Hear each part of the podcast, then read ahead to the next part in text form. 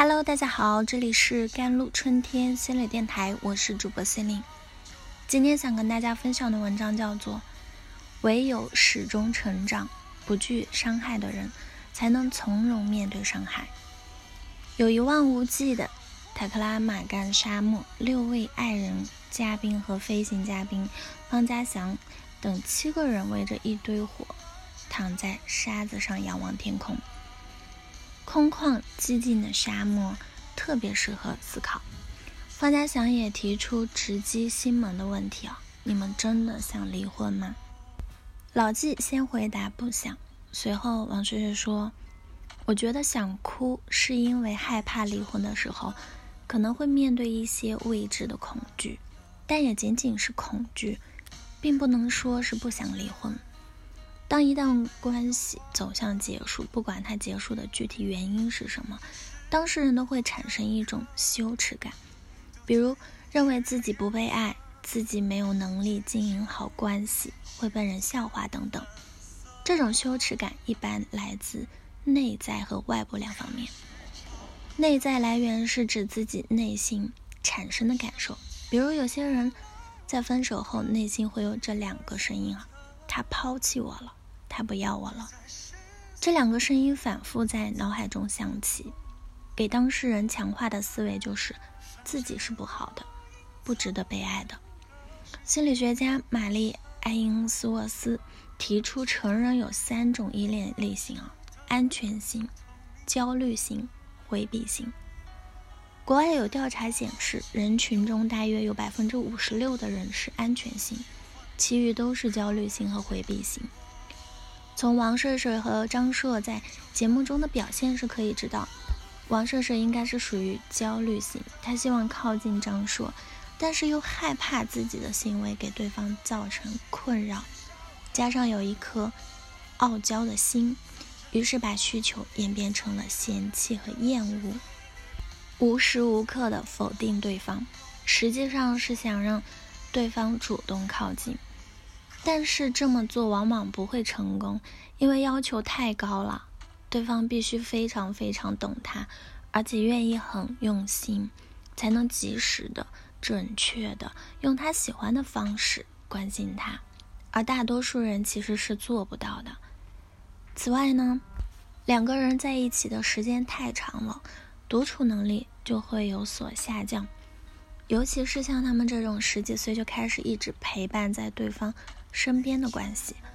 对于高中就在一起的情侣来说啊，他们可能都没有试过真正一个人去面对社会。就我而言，因为从高中开始就跟现在的老公在一起，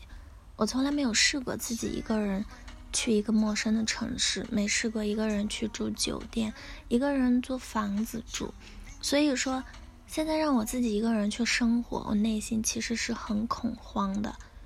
因为我认为自己并不具备独立应对生活各种问题的能力。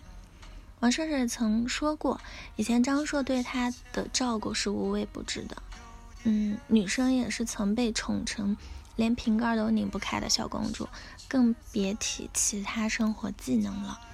虽然后来张硕对他的态度差了很多，他自己也学习到了很多生活技能，但至少，终究他还是和张硕生活在一起。并未真正尝试过独自一人去面对生活中的很多状况，所以他必然是有这方面的恐惧的，而这种恐慌对他的决定的影响也是不容忽视的。《分手心理学》一书中提到，只要相爱，无论彼此最后是不是走向了分手，都一定会有伤害。因为深层的爱意味着你完全敞开了自己，你会用坚定的自己去爱对方、保护对方，但同时你也把自己最柔软、最脆弱的一面展现给对方，向对方交付整个自我，并与对方紧密相连。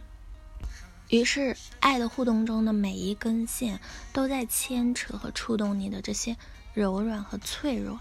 因此，不管你。再怎么小心翼翼，只要你还会继续爱别人，就会继续受伤害。我们需要做的不是杜绝伤害，而是学习如何让自己少受伤害，并且在受伤后可以快点恢复。而想要达到这个目标，关键是在于八个字：始终成长，不惧伤害。始终成长意味着你对自我的觉察和认识越来越深刻，越来越清晰，同时你的自我变得更加强大，带领你走向你的人生目标。不惧伤害呢，意味着当你遭遇外部打击或者自我怀疑时，你依然有信念和方法。去应对这些打击和怀疑，你相信自己的力量，也相信你能从外部寻求支持和帮助。俗话说，人生不如意之事之十之八九，人人都想婚姻家庭幸福、事业成功，但是生活中遇到挫折和不如意是常事。唯有始终成长、不惧伤害的人，才能从容面对伤害。或者在被伤害后，能够尽快走出来。好了，以上就是今天的节目内容了。咨询请加我的手机微信号：幺三八二二七幺八九九五，我是 Celine，我们下期节目再见。